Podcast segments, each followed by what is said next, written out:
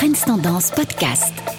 Mon nom est Amit Faljaoui, je suis donc le directeur du magazine économique Trends Tendance et c'est donc avec plaisir que je vous retrouve à chacune de ces différentes chroniques économiques. Alors où en sommes-nous aujourd'hui?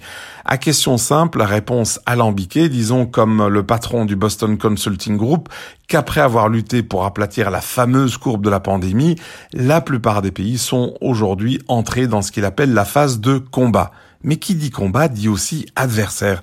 Et ce combat bah, se joue entre notre désir d'un retour à la normale et le risque d'un retour de l'épidémie. Alors assez prudent, donc ce consultant américain n'ose plus parler d'un retour à la normale, mais plutôt d'une nouvelle réalité. Et c'est vrai que cette nouvelle réalité est d'une évidence crasse. La majorité des entreprises sont en train de réduire leurs coûts de manière brutale tout en tentant de retrouver la confiance de leurs clients.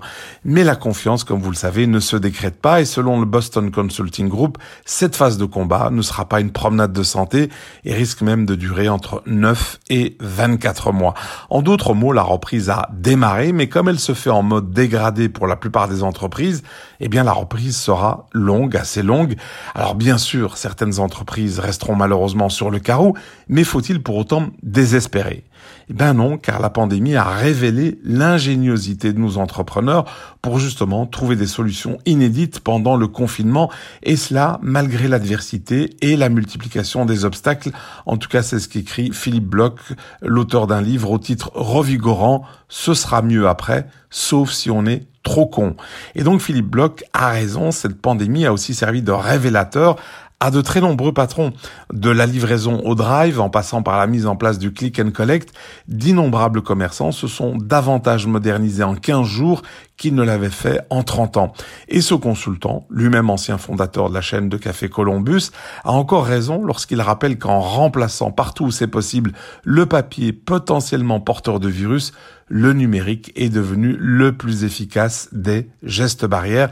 Et c'est vrai que l'exemple est aussi venu d'en haut, si je puis dire, euh, car privé de célébration physique à l'occasion des fêtes de Pâques, eh bien l'Église elle-même a sauté le pas et a donc trouvé le moyen de virtualiser les rites religieux à l'image, par exemple, des Drive Confession destinés à tous ceux qui ne pouvaient donc pas attendre plus longtemps avant de soulager leur conscience. Alors je vous incite donc à, à lire le livre de Philippe Bloch car c'est un remède contre une éventuelle morosité ambiante.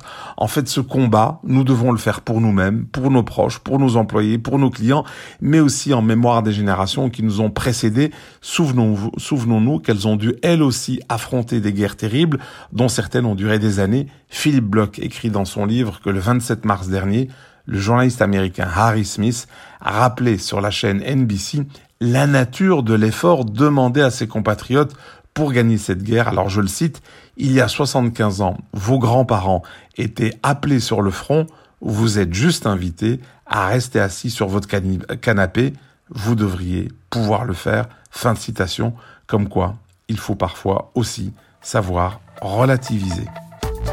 Ce podcast est également disponible sur tendance.be slash podcast et sur les principales plateformes d'écoute classique.